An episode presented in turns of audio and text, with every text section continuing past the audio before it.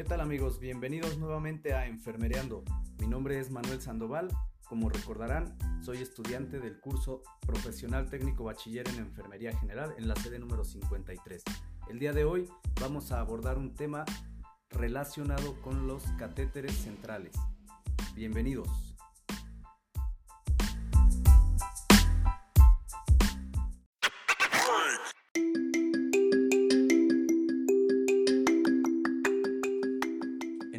Episodio comenzaremos por definir qué es un acceso venoso central. Vamos a ver que nuestra norma oficial mexicana, que instituye las condiciones para la administración de la terapia de infusión en los Estados Unidos mexicanos en su apartado 4.1.2, nos define el acceso venoso central como al abordaje de la vena cava a través de la punción de una vena proximal. Recordaremos que la terapia de infusión intravenosa es un procedimiento con propósitos profilácticos, diagnósticos o terapéuticos, mediante el cual se van a infundir al cuerpo humano líquidos, medicamentos, sangre o sus componentes.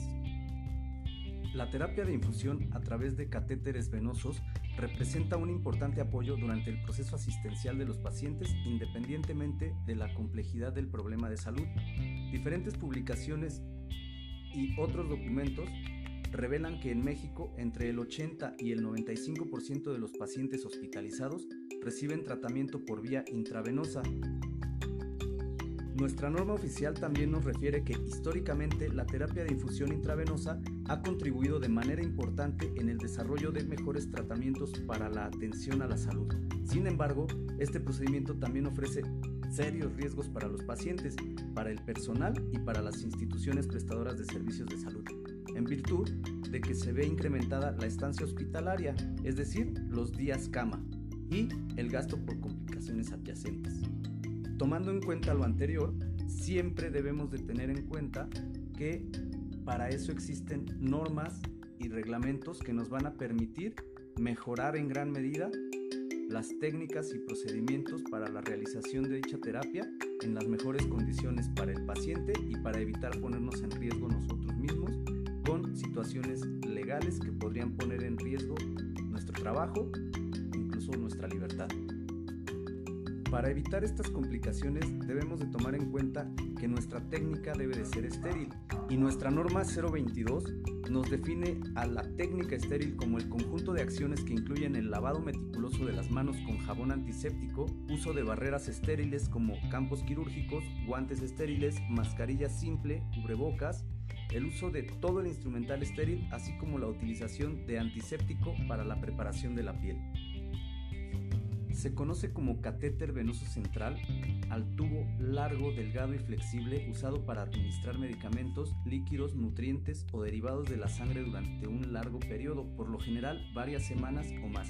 A menudo se introduce un catéter en una vena grande a través de la piel, en el brazo o en el pecho, el catéter se conduce a través de esta vena hasta llegar a una vena grande cerca del corazón. Existen varios tipos de catéteres venosos centrales. Los catéteres centrales de inserción periférica, los catéteres tunelizados o los catéteres implantados de puerto.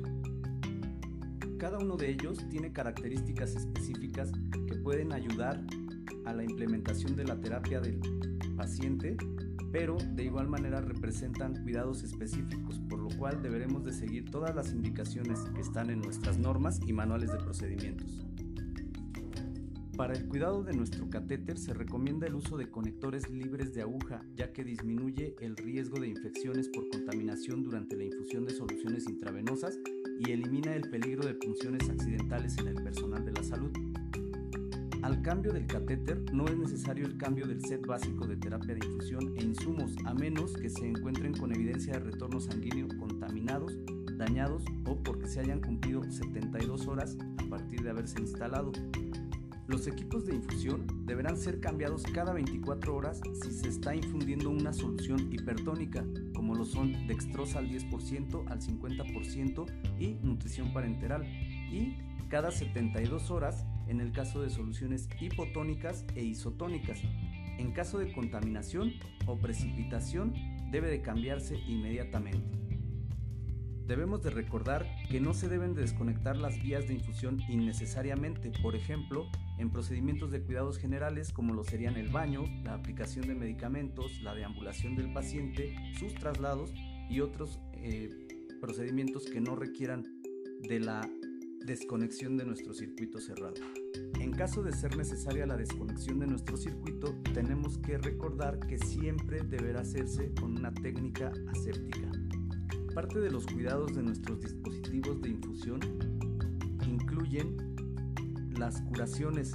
Los antisépticos que nos recomienda la norma oficial mexicana 022 eh, sería alcohol al 70%, yodopovidona del 0.5 al 10% o gluconato de clorexidina al 2%. Estas soluciones antimicrobianas pueden ser utilizadas como agentes simples o en combinación. Sin embargo, debemos de tomar en cuenta que en niños recién nacidos el antiséptico de elección es el alcohol al 70% y el uso de soluciones como el gluconato de clorexidina al 0.5 se someterá únicamente a valoración médica así como las soluciones yodadas o yodoforadas, por el potencial efecto deteriorante de la función tiroidea. En caso de utilizarse, se recomienda una vez que se secó, se complete la remoción total de eh, los, restantes con solución fisiológica o fisiológica, este, solo, solución salina al 0.9%. Recordemos también que todos los materiales que estén en contacto con el sitio de punción deben de ser estériles.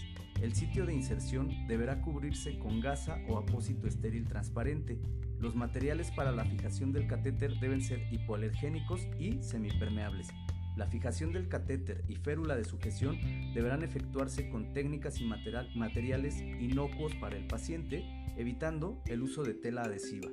El catéter se deberá de fijar sin interferir el flujo de la infusión.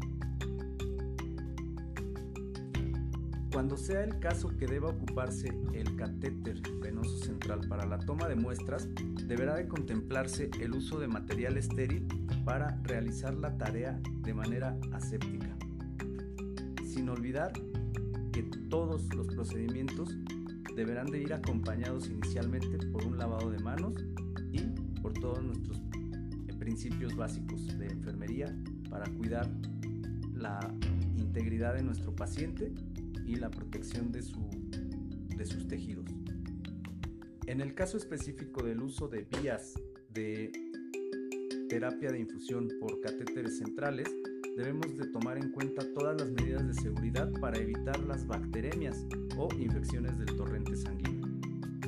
Por último, para el retiro de nuestra de nuestro catéter venoso central, debemos de recordar que siempre deberá estar indicado en nuestras eh, indicaciones médicas y al realizar el retiro se deberá de realizar igual con técnica aséptica, procurando mantener en todo momento nuestros principios de enfermería y cuidando en todo momento la integridad de nuestro paciente.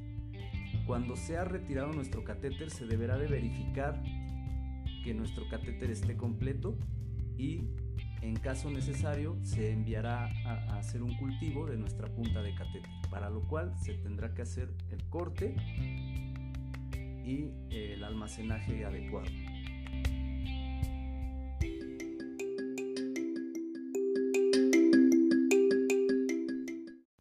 Muchas gracias querido público por habernos acompañado el día de hoy. Me dio mucho gusto saludarlos y hablando de saludos, les enviamos un fuerte abrazo y un muy, muy afectuoso saludo a nuestros mosqueteros. Cuídense mucho, que estén muy bien. Acompáñenos en nuestro próximo episodio. Gracias. Esto es Enfermereando.